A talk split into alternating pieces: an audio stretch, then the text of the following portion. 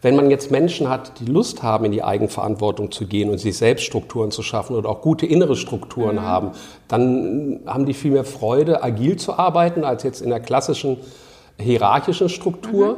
Und können auch viel mehr ihre Kreativität entfalten. Wenn jetzt Menschen sagen, nein, ich möchte gesagt bekommen, was ich zu tun habe und wie ich zu arbeiten habe, die werden sich erstmal dem, in dem Thema Agilität nicht wohlfühlen.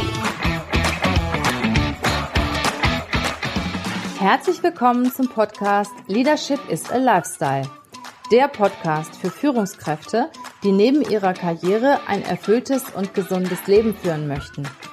Mein Name ist Regina Volz. Ich zeige dir, wie du das Beste aus dir, deinem Leben und deinem Business machen kannst. Und jetzt geht's los. Viel Spaß mit der heutigen Folge.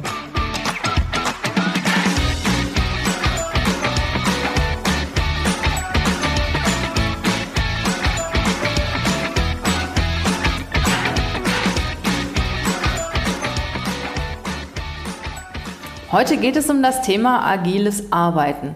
Ist das wirklich so effektiv? Hilft dir agiles Arbeiten weiter? Oder gibt es hier und da auch ein paar Nachteile? Zu Gast habe ich Oliver Kirchhoff.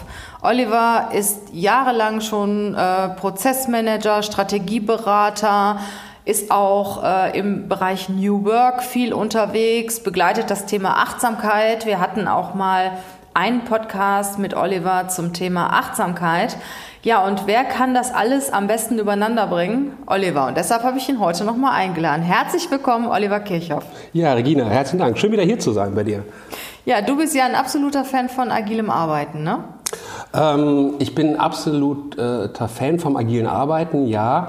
Ähm, wobei ich bin auch ein absoluter Fan davon, dass sich die Leute, bevor sie jetzt äh, diesem Hype aufspringen und es einfach einführen, weil es alle gerade machen, damit auseinandersetzen und wirklich gucken, wo macht agiles Arbeiten Sinn und wo äh, hilft es gar nicht, sondern mhm. erzeugt nur Probleme. Bevor wir voll ins Thema steigen, für die, die den letzten Podcast noch nicht gehört haben von dir, natürlich müsst ihr euch den unbedingt nochmal anhören, aber jetzt äh, für diesen Podcast stell dich doch noch mal kurz vor, sag mal, was so deine Schwerpunkte sind, wo du herkommst, was dir wichtig ist. Ja, und warum du da bist, wo du heute bist. Okay. Ja, kurze Vorstellung. Ursprünglich habe ich mal Maschinenbau und BWL studiert, mache seit 20 Jahren Unternehmensberatung ähm, das zu Beginn äh, sowohl entweder als In-House-Consultant oder eben auch in der externen Unternehmensberatung und jetzt seit 2014 bin ich selbstständig. Ich habe mal angefangen so mit den Themen Projektmanagement, Prozessberatung. Du bist sehr stark in der Strategieberatung, habe ich dich zumindest noch äh, sehr stark im Kopf, oder? Ja, sowas, äh, so diese Schnittstelle zur Strategieberatung, wenn es in Richtung Projektportfolio-Management geht. Wenn man also sagt, okay, was, wenn man so auf die nächsten zwei, drei, vier Jahre schaut ähm, und da auf der einen Seite die Finanzplanung macht, muss man auf der anderen Seite eine Vision festlegen, wo will man denn hin, auch eine Strategie und das ist natürlich verbunden mit strategischen Maßnahmen, die man umsetzen muss, um, um die Strategie mhm. auch mit, mit mhm. Leben zu füllen und das ist so der Punkt, wo ich dann in den letzten Jahren äh, immer eingestiegen bin. Mhm. Genau, also welche Projekte braucht ähm, im Endeffekt da auch schauen, äh, dass man äh, nicht, nicht unendlich viele Projekte macht, sondern sich fokussiert an der Stelle mhm. und auch wirklich sicher geht, dass die Projekte, die man sich dann vornimmt, auch umgesetzt werden und vor allem, dass die gut abgestimmt sind zwischen den Fachbereichen, nicht das Marketing und Vertrieb das gleiche Thema mit einem bisschen anderen Titel äh, lostreten mhm. und sich dann immer in die Quere kommen. Mhm. Und ähm, womit beschäftigst du dich jetzt im New Work Zeitalter im Rahmen von Strategie, Prozessmanagement, Projektmanagement?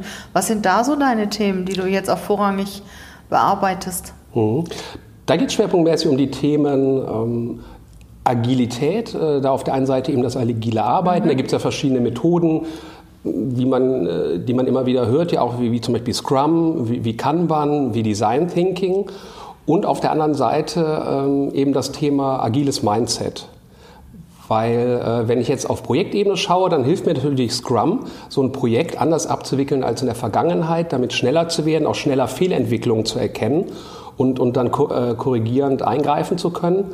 Auf der anderen Seite stellen die Unternehmen dann fest, ähm, dass wenn Agilität rauskommt aus den Projekträumen, dass das auch ein Umdenken in der Führung bedeutet. Also mhm. wie führe ich Menschen? Auch, auch die Menschen müssen umdenken. Ne? Also Leute, die jahrelang anders gearbeitet haben, für die ist das sicher auch ein anderer Prozess. Ne? Absolut, absolut. Ähm, wenn ich jetzt in so einem agilen Team arbeite, bedeutet das eben, dass mir keiner sagt, was ich mache und wie ich es zu machen habe, sondern da gibt es einen Arbeitsvorrat von Themen, die gemacht werden sollen. Jetzt zum Beispiel im Sprint, äh, bei Scrum im nächsten Sprint. Und dann ziehe ich mir ein Thema und, und arbeite das für mich ab. Wie gesagt, und da sagt mir jetzt keiner, wie ich es zu tun habe. Und das ist in der Tat äh, neu für, für, viele Menschen, dieses ähm, eigenverantwortliche, selbststeuernde und dann kann das ja gut sein oder erfolgreich sein, was ich gemacht habe, oder eben äh, den Erwartungen äh, des Auftraggebers nicht, nicht, ähm, die nicht erfüllen. Und dann gibt es eben Feedback und dann auch mit, mit diesem Feedback umzugehen und auch mal bereit sein, Fehler zu machen, weil aus den Fehlern lernt man wieder und macht es dann halt beim nächsten Mal mhm. anders. Bleiben wir mal beim agilen Arbeiten. Wo siehst du die Vorteile im agilen Arbeiten, vor allen Dingen oh. äh, auf das Thema, was die Menschen angeht, die dahinter stehen? Das kann man nicht so pauschal mit, mit Vorurteil. Also man kann nicht pauschal sagen, agiles Arbeiten hat Vor Vorteile. Wenn man jetzt Menschen hat, die Lust haben, in die Eigenverantwortung zu gehen und sich selbst Strukturen zu schaffen oder auch gute innere Strukturen mhm. haben, dann haben die viel mehr Freude, agil zu arbeiten, als jetzt in der klassischen hierarchischen Struktur. Mhm. Und können auch viel mehr ihre Kreativität entfalten. Wenn jetzt Menschen sagen, nein, ich möchte gesagt bekommen, was ich zu tun habe und wie ich zu arbeiten habe, die werden sich erstmal dem, in dem Thema Agilität nicht wohlfühlen. Also das wird für die eine hohe Unsicherheit bedeuten. Wie gesagt, deswegen für, für den ersteren Typ Menschen ist, ist das toll, agil zu mhm, arbeiten. Mhm, für den zweiteren Typ Menschen, da ist ja keiner besser oder schlechter an der Stelle, mhm. ist es eher äh, was, äh, wo sie sich unwohl Also der erste Typ Menschen, Mensch ist derjenige, der gestaltet, der auch sehr gerne äh, sich selbst entfaltet, der auch Neues aufbaut. Und der zweite Typ Mensch ist eher der, der nach einem gewissen Schema arbeitet. Habe ich das jetzt richtig verstanden? Genau, oder der, der auch gewohnt ist, eben äh, einiges an Strukturen und Vorgaben von außen zu bekommen. Mhm. Und die werden im agilen Arbeiten weitestgehend bis auf ein paar Regeln. Wenn man sich zum Beispiel hier den Scrum Guide anschaut, das sind 18 Seiten und da wird prinzipiell beschrieben, wie Scrum funktioniert, auf 18 Seiten. Und mehr gibt es nicht. Oh, okay. Ähm, natürlich gibt es jetzt inzwischen begleitende Literatur, die, noch, äh, die darüber hinausgehend Erfahrungen teilt, wie man, wie man bestimmte Sachen machen kann. Aber auf diesen 18 Seiten steht jetzt einmal prinzipiell, wie es geht und den Rest muss man sich dann eben überlegen, was, was funktioniert im Unternehmen, wie möchte ich das machen, wie mhm. überlegt sich das Team, wie es zusammenarbeiten möchte. Und das ist eben ungewohnt. Kannst du mal für die Leute, die noch nicht so viel mit Scrum zu tun hatten, weil du verbindest oh. agiles Arbeiten auch mit Scrum, ne? Ja, es sind eigentlich immer, wie gesagt, die drei. Scrum, äh, Kanban und, und, Design, und Design Thinking. Das mhm. sind so die drei, wobei im äh, Projektmanagement-Kontext äh, eben äh, stark Scrum und Kanban zum Einsatz kommen. Und wenn es darum geht, wirklich so kreativ neue Produkte zu, zu entwickeln. entwickeln, also jetzt nicht im IT-Bereich oder sowas, sondern wirklich äh, ein neues Auto oder äh, was weiß ich, den, den Fernseher oder irgendeine mediale Ausrichtung 5.0, dann wird man eher Design Thinking. Also machen, Design Thinking finde ich auch schon, schon extrem. Das habe ich einmal gemacht, aber da können wir gleich nochmal zukommen. Okay. Wenn wir jetzt mal anfangen bei Scrum und Kanban. Für die Leute, die das nicht kennen, was ist das eigentlich? Was ist das? Was ist das? Woran ich kenne ich das? Und wie, wie unterscheidet sich das von dem, ja, von dem Arbeiten bisher? Ich würde mich gerne an der Stelle in der Tat auf, auf Scrum fokussieren, weil mhm. ich glaube, da am einfachsten zu erklären ist, wo der, wo der Unterschied ist im, im Projektmanagement. Wenn ich mir angucke, wie, wie Projekte im klassischen Projektmanagement gemacht werden und das klassische Projektmanagement wird auch gerne so mit Projektmanagement nach Wasserfallmodell mhm, beschrieben. Genau, das ist mir also dann mache ich erst äh, ein Konzept und dann äh, setze ich das um und dann teste ich das und dann wird das abgenommen also ein mittelgroßes Projekt, dann schreibe ich erstmal drei Monate Konzept, dann wird es vielleicht auch drei Monate entwickelt, zwei Monate getestet und dann wird es umgesetzt. Also irgendwie acht Monate ins Land gegangen. Mhm. Und dann sehe ich, ob das, was man sich am Anfang überlegt hat, ob das auch so ist, wie es der Kunde haben möchte, ob es funktioniert. Und im, im, ähm, im Vergleich dazu ist es bei Scrum so, dass man am Anfang zwar ähm, definiert, was soll das Produkt können, also User Stories heißen die mhm. da, aber die eigentlich eher sehr, sehr high level beschreibt Mhm. Und äh, dass dann sich das Scrum-Team immer in, ähm, für, für die nächsten zwei bis vier Wochen, das legt man am Anfang mal fest, ob es zwei, drei oder vier Wochen sind, dann eben das an, an Aufgaben äh, reinnimmt, an Anforderungen, die dann auch in den nächsten zwei bis vier Wochen umgesetzt mhm. werden können. Und die Sachen, und das ist die Idee von, von Scrum, sollen dann auch quasi so sein, dass man die danach produktiv setzen könnte. Okay, also das wirklich also so wirklich so Features, aufgelöste äh, Teilprojekte oder sowas? Funktionalitäten, die mhm. danach äh, live gehen können, die man danach benutzen kann. Und die werden dann eben nach diesen zwei bis vier Wochen präsentiert und dann kriegt man nach zwei bis vier Wochen Feedback vom Anforderer, der heißt in dem Fall hier im, Scrum-Kontext Product Owner. Der gibt dann mal ein Feedback, ob es so ist, wie er es sich vorgestellt hat oder, oder eben nicht. Sprich, man hat in sehr kurzen äh, Iterationen Rückmeldung dazu, ob man in die richtige Richtung unterwegs ist. Und man kann dann auch sehr schnell die Zielsetzung wieder ändern, ne? Genau. Ähm, agiles Arbeiten wird prinzipiell da eingesetzt, wo die Zielsetzung zwar mal von der Tendenz her klar ist, aber die ist nicht, die ist nicht äh, kristallklar. Und dann hat man die Möglichkeit und auch der Weg, wie das erreicht wird, das Ziel. Man hat eine gute Idee, aber man ist sich auch bewusst, dass sich das immer wieder ändern kann. Und dann fängt man eben an zu arbeiten und stellt nach, diesen, nach diesem ersten Sprint fest, ah, okay, wir sind richtig unterwegs oder nee, wir müssen vielleicht nochmal korrigieren mhm. oder in Teilen korrigieren.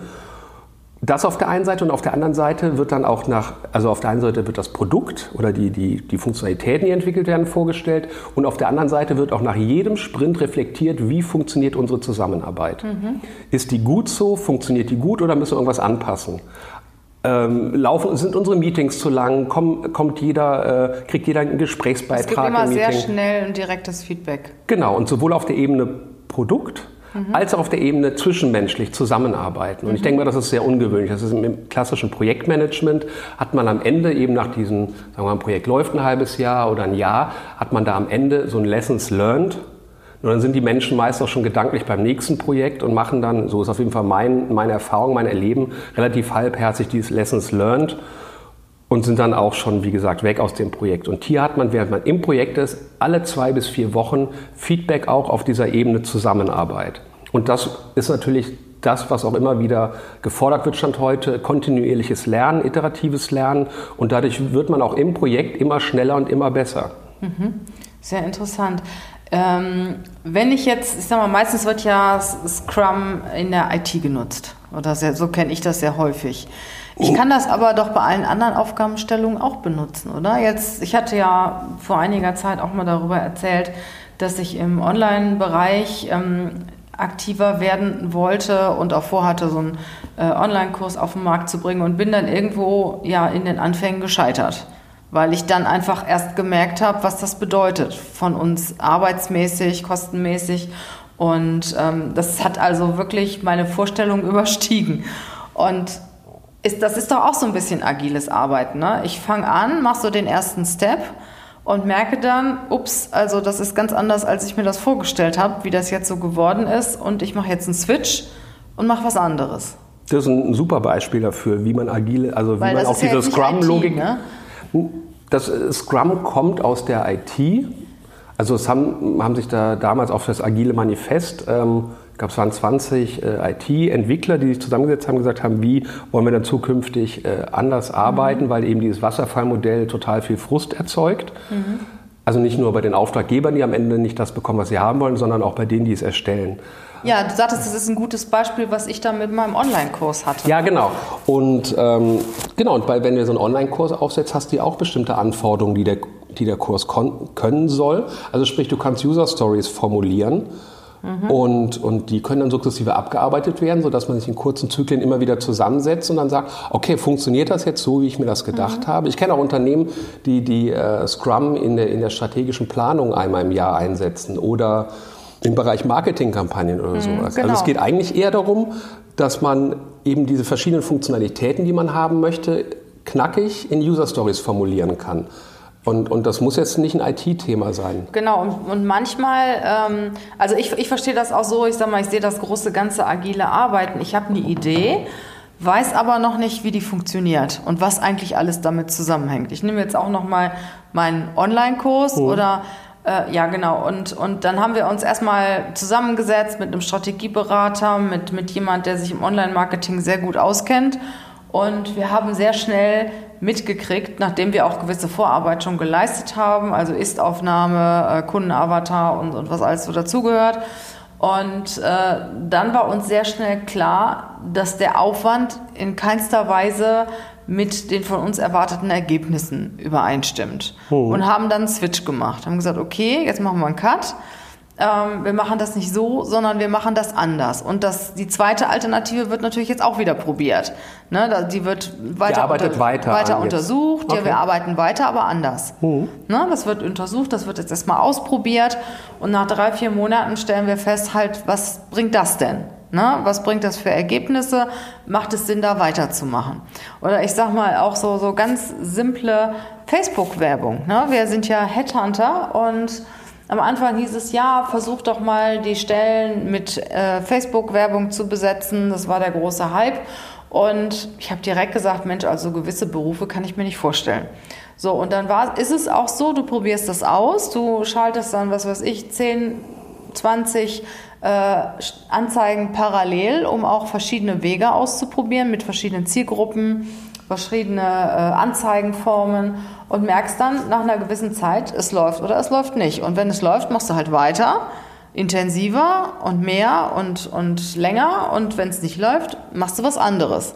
Ist, ist das, das ist agiles Arbeiten? Da, genau, das ist agiles mhm. Arbeiten. Also bevor man sich jetzt in, ins Kämmerchen setzt oder in den Besprechungsraum und, und ewig lang diskutiert, könnte das funktionieren genau. und Pro und Contra abwägt. Also natürlich geht man irgendwo hin und, und trifft valide Annahmen irgendwie. Mhm. Also schon aber dann, anstatt dann weiter zu überlegen, könnte, sollte, müsste, vielleicht, sagen, okay, komm, wir setzen das mal um und probieren es aus. Und dann sammeln wir Erfahrung. Das ist ja das, was man beim agilen Arbeitnehmer sagt, was ist die beste Fortschrittskontrolle oder Erfolgskontrolle eine Funktionalität erzeugen, die produktiv gesetzt werden kann, weil dann kriege ich unmittelbar Feedback vom Markt. Mhm. Wie du ja auch Feedback bekommen hast für, äh, für dein Online-Thema oder nee, das ist jetzt die Facebook-Anzeigen, ja, dann hast du gemerkt, ne? wird es angenommen oder wird es nicht angenommen? Oder auch zum Beispiel, ähm, was, was so ein Start-up angeht, das am Anfang ganz viele Ideen hat, was er vielleicht anbieten kann, kann ich auch von mir selber reden. Ich komme ja aus dem Personalbereich und mache das schon seit 20 Jahren und hatte ganz viele Ideen, was ich anbieten kann. Das war so ein Gemischtwarenladen. Und dann habe ich das ein, zwei Jahre angeboten und geguckt, was will der Markt eigentlich, was braucht der Markt. Und dann habe ich das ganz stark auf, auf das ausgerichtet, was der Markt erwartet von mir oder was der Markt verlangt. Das ist ja auch so eine Art, du, du probierst was aus und guckst und dann guckst du, wie das ein, zwei Jahre funktioniert, was du dann machst, was du dann intensiver machst und besserst dann auch nochmal nach. Ne? Ja, genau. Das, das würde jetzt nicht eins zu eins in diese Scrum-Logik passen. Das wäre eher so diese Logik von, von Lean Startup. Mhm da gibt es ja auch ein Buch zu, da bin ich jetzt aber auch nicht so im Detail drin. Aber wo man sagt nach dem Motto, wir wollen schnell ein Minimum Viable Product, also irgendwas, wo, der Kunde, wo man, man den Kunden mal dran lassen kann und gucken, findet er es jetzt gut oder nicht. Und mhm. dann lernt man daran und entwickelt es entweder weiter oder stellt es ein, aber im Endeffekt schnell irgendwas erzeugen, wo man Kundenfeedback bekommen kann. Mhm. Um, um dann auf diesen Erfahrungen weiterzuentwickeln und nicht, wie, wie glaube ich, ähm, Innovation noch vor 100 Jahren funktioniert hat, wo halt so geniale Menschen wie Edison ähm, und, und andere im Kämmerchen irgendwas entwickelt haben, wie, wie den ersten Autoreifen oder die Glühbirne oder das Telefon und dann, als alles fertig war, damit auf den Markt gekommen sind Damals war es dann noch ein, ein, ein, ähm, ein, Anbietermarkt, heute sind wir ja im, im, Kundenmarkt unterwegs, sprich, es muss, also als eins kriegt, kann man ja auch schnell Feedback dann bekommen mhm. und als zwei irgendwas jetzt zu, zu entwickeln und dann festzustellen, ist gar kein Markt dafür da, mhm. da hat erstens keiner Freude dran und zweitens ist es ja auch äh, wirtschaftlich jetzt unbefriedigend. Verstehe. Das heißt also, dass äh, agiles Arbeiten auch sehr viel geistige Flexibilität erfordert bei den Mitarbeitern und auch bei den Führungskräften. Absolut. Genau. Also Leute, die so die Einstellung haben, ich mache das zu Ende, was ich angefangen habe, egal ob es gut oder schlecht ist, das passt nicht, ne? Nee, genau. Es gibt ja diese, diese äh, agilen äh, Prinzipien, wo es um, äh, un, unter anderem so heißt nach dem Motto, ähm, es ist wichtiger, sage ich mal, dass ich, dass ich auf, auf, auf neue Erkenntnisse reagiere, anstatt äh, einen Plan durchzuziehen. Und das ist ja das, mhm. was du gerade beschreibst. Also immer gucken, gibt es neue Erkenntnisse und dann, äh, wenn es äh, erforderlich ist, auch den Plan daran anpassen. Da musst du auf der einen Seite wirklich immer auf der Hut sein, ne? also geistig sehr flexibel und sehr rege sein. Immer schauen, was gibt es denn auf dem Markt oder wie reagiert der Markt oder wie reagiert das Umfeld auf das, was ich gerade tue. Kommt das an, kommt das nicht an? Funktioniert es, funktioniert es nicht? Und auf der anderen Seite muss ich dann sehr schnell auch in der Lage sein, Alternativen äh, einzubeziehen und äh, Alternativen halt zu nutzen. Auf der Hut sein würde ich jetzt nicht sagen, weil auf der Hut sein würde ja bedeuten, äh, es, ist, es ist schwer äh, mitzubekommen, ob es jetzt funktioniert mhm. oder nicht. Ich habe da außer so ein komisches Gefühl im Nacken, weiß ich gar nicht. Ich, ich zeige es dem Kunden, indem ich eine Funktionalität scharf schalte Mhm. Wie die Facebook-Anzeige. Und dann merke ich ja, wird die geklickt oder wird die nicht geklickt? Kriege ich drauf Rückmeldungen oder nicht? Und dann, also da brauche ich gar nicht auf der Hut sein. Ich muss einfach nur gucken, was der Kunde mit dem macht, was ich ihm zur Verfügung gestellt habe. Mhm. Also wenn ich jetzt zum Beispiel so ein klassisches Projekt nehme, äh, das viele betrifft, Einführung eines Buchhaltungssystems, ne, wo du halt selber deine Buchhaltung drüber machen kannst. So, und ich mache das dann agil. Wie würde das dann ablaufen? Ja, beim Buchhaltungsprogramm ähm, habe ich jetzt noch nicht agil gemacht. Ähm, aber da würde ich, wäre ich mir jetzt gerade auch gar nicht sicher, ob das ein Projekt wäre, was man agil macht, ja. weil das, das, das Ziel ist ja relativ klar, das Buchhaltungsprogramm, ja. also wie gebucht du wird, nach welchem ja Kontenrahmen. oder sowas aus, ne? Ja, nach welchem Kontenrahmen und so ist ja ziemlich klar. Also und was da rauskommen soll, ist auch klar. Der Jahresabschluss ist durch Gesetze ja, festgelegt ist, und du so. Suchst, du suchst das Tool. Ja, aber auch da gibt es sehr, sehr erprobte Verfahren, wo ich mhm. gesagt hätte, dafür brauche ich ein. Das Ziel ist klar, ich will ein Tool auswählen und ich weiß auch, wie ich da hinkomme. Ja. Ich mache eine Anbieterbefragung, eine Longlist, eine Shortlist mhm. und da wüsste ich jetzt nicht, warum ich da agil agieren sollte, weil, weil wie mhm. gesagt, Ziel und Weg, wie ich da hinkomme, eigentlich glasklar sind. Ich würde ja auch keinen Jahresabschluss oder nee, meinen Controlling-Monatsreport ersprinten, weil äh, ich weiß ja beim Jahresabschluss genau, wie der auszusehen hat. Ähm, und ich weiß auch, wie ich jetzt alle Konten abstimmen, schließen muss, damit am Ende die, die korrekten Zahlen in den entsprechenden Zeilen und Spalten stehen. Also das sind, wären keine Tätigkeiten, wo agile Arbeitsweise mhm. irgendwie einen Vorteil hat oder, oder auch... Äh, Bei etwas, wo man noch nicht ganz klar ist, wie geht es aus? Genau, mhm. da, da, da macht es Sinn an der Stelle. Und wichtig ist, und das merken jetzt die Unternehmen immer mehr, neben der Tatsache, dass ich die agilen Methoden beherrsche, wie jetzt eben zum Beispiel Scrum oder Kanban oder Design Thinking, dieses agile Mindset. Weil ich muss eben auf eine gewisse Art und Weise ähm, ergebnisoffen sein. Mhm. Also auch das Management äh, muss bereit sein zu akzeptieren, dass noch nicht klar ist, was rauskommt und auch, dass sich der Plan ändern kann, weil, und das ist so eine, teilweise so eine Sollabbruchkante. In den Projekten arbeiten die Leute agil, aber irgendwie so spätestens ein, zwei Hierarchieebenen darüber läuft alles nach der alten hierarchischen Struktur. Und da finde ich es äh, sehr bewundernd, also, und da wird es dann eben problematisch. Da fehlt dann das agile Mindset an der Stelle. Ähm, dann kann man zwar agiles Projektmanagement machen, aber man wird nicht zu einem agilen Unternehmen werden, einer agilen mhm. Unternehmensführung. Und es gibt nur wirklich wenig Unternehmen, die wie, wie äh, ING DIBA, ähm, wo dann der Vorstand sagt, komm, dann arbeiten wir jetzt auch agil.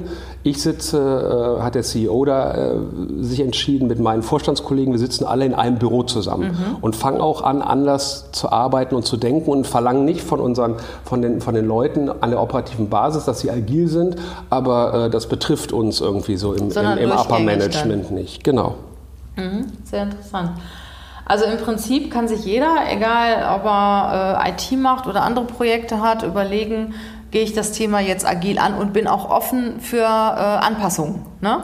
Nicht direkt von vornherein sagen, so mein Ziel ist jetzt das und das, wie jetzt ich mit meinem Online-Kurs. Mein Ziel ist im Januar ein Online-Kurs, äh, der so und so viel äh, Module hat und so und so viel kostet, sondern ich sage einfach, okay, mein Plan ist es, einen Online-Kurs zu machen, ich gehe mal los. Und dann äh, schaue ich mal, was, was die Erfahrung bringt und meine Erkenntnisse bringe und passe das dann entsprechend an.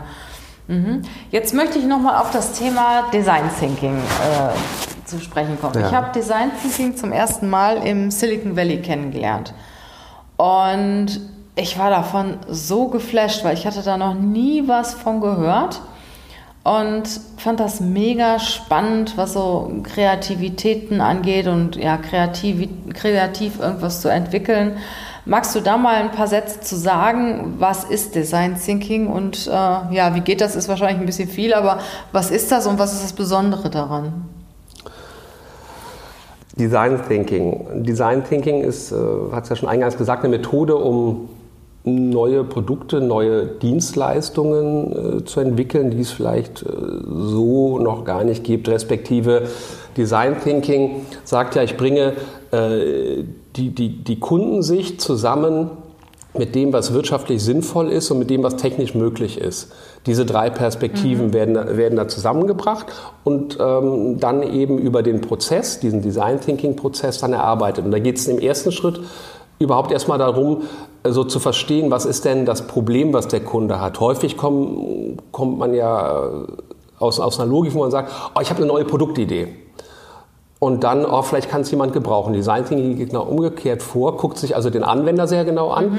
Auf seinen Tagesablauf, überlegt, wie, wie, wie der abläuft und wo könnte der ein Problem, eine Herausforderung, irgendwas haben, wo man ihm helfen kann. Und dann erstmal das, ja im Endeffekt die Herausforderung des, äh, des Kunden äh, verstehen und beschreiben, den Problemraum aufspannen und dann, ähm, und dann auch viele Interviews führen, sich immer schnell wieder Feedback holen. Habe ich dich richtig verstanden mit der Problemdefinition, die ich jetzt gerade gemacht habe?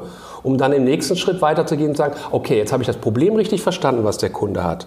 Und jetzt fange ich an, in den Kreativprozess zu gehen, welche Lösung könnte ich denn dafür entwickeln? Das ist also so eine doppelte Raute der. Aber da fängt man ja auf ganz abstrakter Ebene an, dann Lösungen zu entwickeln, ne? Ja, und ja, auf ganz abstrakter Ebene, wobei man dann in diesem äh, Prozess Lösungsfindung schnell auch in Richtung Prototypen geht.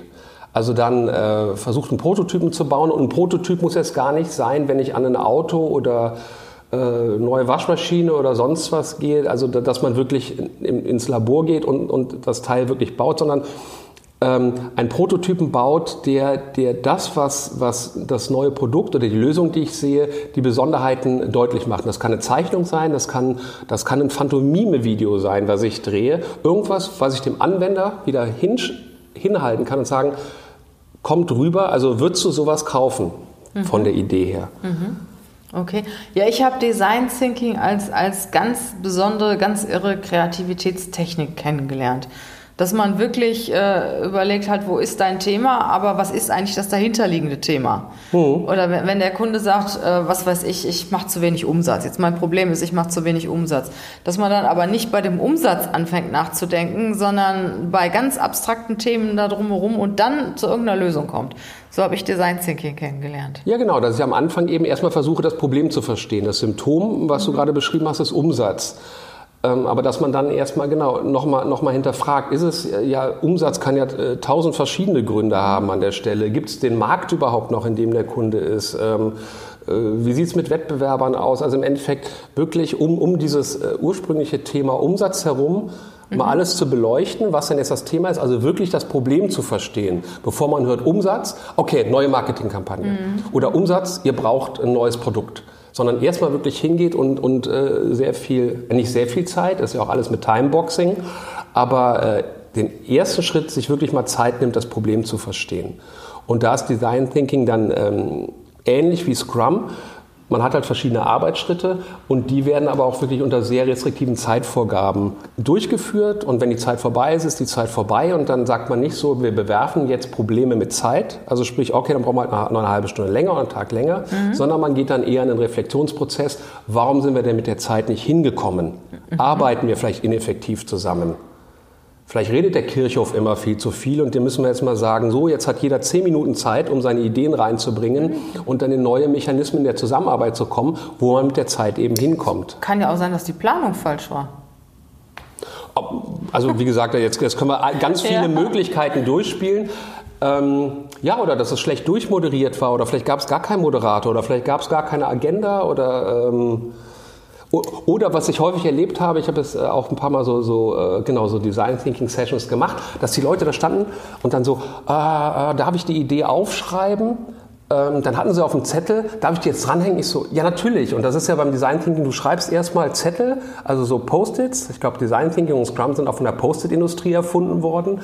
ähm, und dann hängst du die dran. Und dann kann ja deine Idee, die du da dranhängst, jetzt inhaltlicher ich sage jetzt mal salopp, Schrott sein. Ja. Aber es kann sein, dass genau dieser Zettel wieder bei jemand anders, der da auch drauf schaut, eine Idee auslöst, die dann wieder zu was, äh, einen Schritt nach vorne ist. Und wir sind gewöhnt, eben nur 120 Prozent perfekte Sachen zu formulieren, auf einen Zettel zu schreiben und dann dran zu hängen, nachdem alle gesagt haben, ja, du darfst. Mhm. Und da sagt Design Thinking, nein, raus, dokumentieren, also Wer schreibt, bleibt, aufschreiben und dranhängen und dann mal gucken, was passiert. Und wenn am Ende dann 90 Prozent der, der Ideen, die ent, äh, entstanden sind oder, oder auf Problemüberlegungen, ähm, äh, also nach dem Motto, was könnte denn wirklich das Problem sein, äh, nicht zutreffend waren. Aber die 90 Prozent haben vielleicht zu den, zu den guten 10 Prozent geführt, die man dann da rausziehen kann aus dem Prozess. Mhm. Wir haben jetzt eine ganze Menge gehört über agiles Arbeiten, die Vorteile äh, davon. Dann haben wir etwas über Design Thinking und Scrum gesprochen. Was gibt es denn für Nachteile beim agilen Arbeiten, Oliver? Ähm, wenn, wenn ich jetzt zum Beispiel ein Projekt habe, wo ein klarer Kostenrahmen ist, ein klarer Zeit, also mir eigentlich schon ziemlich klar ist, was rauskommen soll am Ende, dann wird äh, heute in diesem Agilitätshype dann das auch agil angearbeitet und dann irgendwann stellt man fest, ja warte, aber der Kostenrahmen ist doch total klar also, und auch wie lange mhm. das dauern darf, äh, sagt man, also das, dann, dann ist agiles Arbeiten einfach falsch und der Nachteil ist dann, dass man aufgrund des ergebnisoffenen Ansatzes eben ja an anderen Stellen rauskommen kann. Genau wie bei unserem Buchhaltungsprogramm. Ne? Also ja. je, je, klarer das Ergebnis ist, das erreicht werden soll, desto äh, unsinniger, un, unsinniger, unsinniger ist agiles Arbeiten. Ja. ja so? Und, und, Entschuldigung, äh, und nach, ein Nachteil ist natürlich, also wobei Nachteil, dass, dass, dass es von, von Unternehmen eingesetzt wird, dass sie sagen, so, dass, äh, das, das ist was Neues, das, das, wir hören da viele gute Sachen von, also machen wir das jetzt auch. Ist die Frage, ist die Organisation reif dafür? Ist das, genau. sind die Wertschöpfungsprozesse der, der Organisation so, dass agiles Arbeiten wirklich Sinn macht? da gibt es diese Stacy-Matrix, wo man eben, also eine Methodik, wie man seine Aktivitäten ähm, bewerten kann, ob agiles Arbeiten da die richtige die richtige Herangehensweise mhm. ist mhm. und, und auch ob die Unternehmenskultur ähm, was das, das Thema Fehlerkultur angeht und Feedbackkultur wirklich bereit ist für, für agiles Arbeiten. Mhm. Wenn das nicht ist, ich meine, man kann sich ja dahin entwickeln. Nur dann, dann muss man auch diese, diese, diese Transformation im Endeffekt planen. Und es gibt ja immer mal immer diese Faustregel, ein kultureller Wandel dauert sieben Jahre. Dann sagen viele Manager, also sieben Jahre, das mir zu lange, es muss schneller gehen. Am Ende kommen sie dann raus und sagen, ja stimmt, wir haben unsere Zeit gebraucht. Ja, das heißt also, äh, dieses Unternehmen muss bereit sein, die Kultur muss bereit sein und man kann ja auch theoretisch mal mit einem kleinen Thema anfangen oder mit einem kleineren Projekt anfangen. Ne? Man das muss ja nicht direkt alles umstellen, sondern es gibt ja immer ein paar Leute, die sind sehr innovativ und die möchten das auch unbedingt. Wir haben hier ganz, ganz viele ähm, Bewerber oder Kandidaten, die, sie, die für den IT-Bereich sich bewerben, die sagen, ah, wir möchten nur noch agiles Arbeiten oder Scrum und so, das, das ist für uns das, das One and Only. Und ähm, dann könnte man ja auch mal mit einem, mit einem kleinen Thema anfangen oder mit einem kleinen Team das mal testen und das ein oder andere Team dann nachziehen, ne? um dann in das Unternehmen auch so in diese Richtung agiles Arbeiten weiterzuentwickeln. Genau, das ist häufig die Frage nach so ähm, Agilitätstrainings oder generell, wenn man mit Menschen in der Diskussion ist, oder den Vortrag gehört haben zum agilen Arbeiten. Ja, und, und jetzt, wie, wie, wie nähern wir uns jetzt des Themas? Wie, wie du es gesagt hast, im Endeffekt mal anfangen, mhm. ein, ein, Projekt definieren, wo man sagt, das ist in der Tat ein kleiner, überschaubarer Rahmen. Man sollte jetzt, glaube ich, nicht das mhm. größte und unternehmenskritischste mhm. Projekt nehmen, was, was im Haus gerade angeschoben wird. Dann zwei, drei Leute auf so, so, so wenn wir jetzt mal beim Thema Scrum sind, Scrum-Training schicken, mhm. vielleicht da schauen, dass sich äh, einer zum Product Owner und einer zum Scrum Master zertifizieren lässt.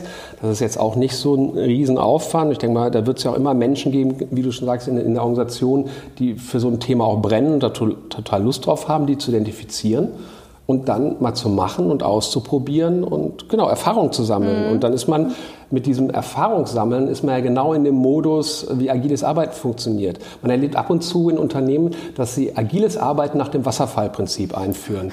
Also im Endeffekt jetzt, ja. jetzt plane ich für die nächsten drei Jahre, wie wir, wie wir alle Projekte auf agil umstellen. Ja. Da muss man sagen, das ist ja äh, irgendwie auch ein bisschen lustig. Ne? Das ist so ja, Situationskomik. Ähm, weil agiles Arbeiten lebt eigentlich genau davon, dass man anfängt, Erfahrung sammelt und, und dann eben schrittweise vorgeht und, und äh, nicht ähm, jetzt schon. Ja, und es ist auch Typensache. Ne? Es gibt Typen, die müssen alles planen und manche sind halt sehr initiativ und, und äh, überlegen sich heute oder auch improvisieren sehr viel und gerne.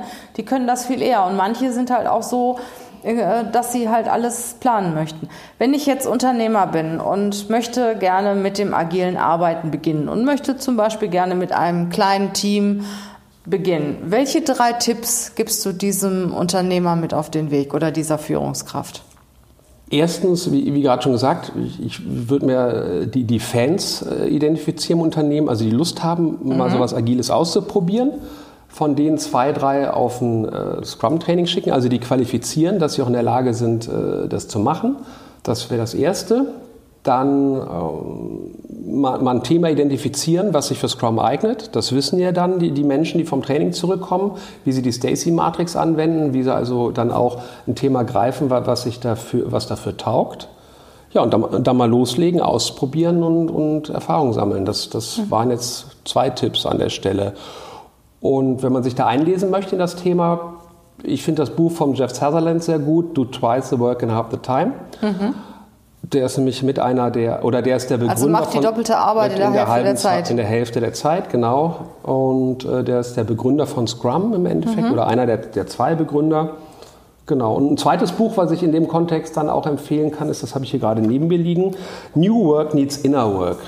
Weil äh, dadurch, dass man ja äußere Regelungen wegnimmt bei dem agilen Arbeiten, brauchen, braucht man also Vorschriften, wie Menschen zusammenzuarbeiten haben. Auch die Führungskraft ist eher Coach, anstatt den Leuten zu sagen, was sie, wie sie es machen. Mhm. Und das bedeutet, dass die Menschen aber mehr in der Lage sein müssen, sich selber zu steuern. Und da gibt es hier nämlich so eine äh, schöne Grafik in dem Buch, die, da, die das zeigt. Gut, die kann jetzt natürlich keiner sehen im Podcast, die aber eben zeigt, für das agile Arbeiten braucht man mehr Kompetenzen, sich selber zu steuern, also mhm. eine innere, innere, Führung zu haben an der Stelle, auch zu, zu erkennen, äh, was funktioniert für mich gerade, sein Bauchgefühl wieder zu entdecken, seine innere Kreativität. Das ist dann die Brücke zum Thema Mindful Leadership und Achtsamkeit, was wir im mhm. ersten Podcast hatten, weil da wird nämlich genau sowas trainiert. Ja, von daher, um sich so diesem kulturellen Thema äh, des Einführens von äh, Agilität äh, bewusst zu werden, kann ich dieses Buch nur empfehlen, weil das diesen Raum sehr gut äh, aufreißt und beschreibt. Okay, Oliver, jetzt haben wir einiges gelernt über agiles Arbeiten, über Scrum. Du hast ein paar Tipps äh, gegeben, wenn man damit beginnen will. Ich sage Dankeschön. Ich gehe mal davon aus, der eine oder andere hat was mitgenommen aus diesem Podcast und vielleicht kommt er ja auch mal auf dich zu. Du bist ja da auch Profi in dem Bereich. Wir hinterlassen mal deine Daten in den Show Notes. Ich wünsche euch eine schöne Zeit. Bleibt gesund und ja, weiterhin viel Spaß bei der Arbeit. Ja, es war schön wieder hier zu sein, Regina, und dann wünsche ich allen viel Freude ja, und viele neue Erfahrungen beim Ausprobieren von agilem Arbeiten. Dankeschön. Bis dann. Tschüss. Ciao.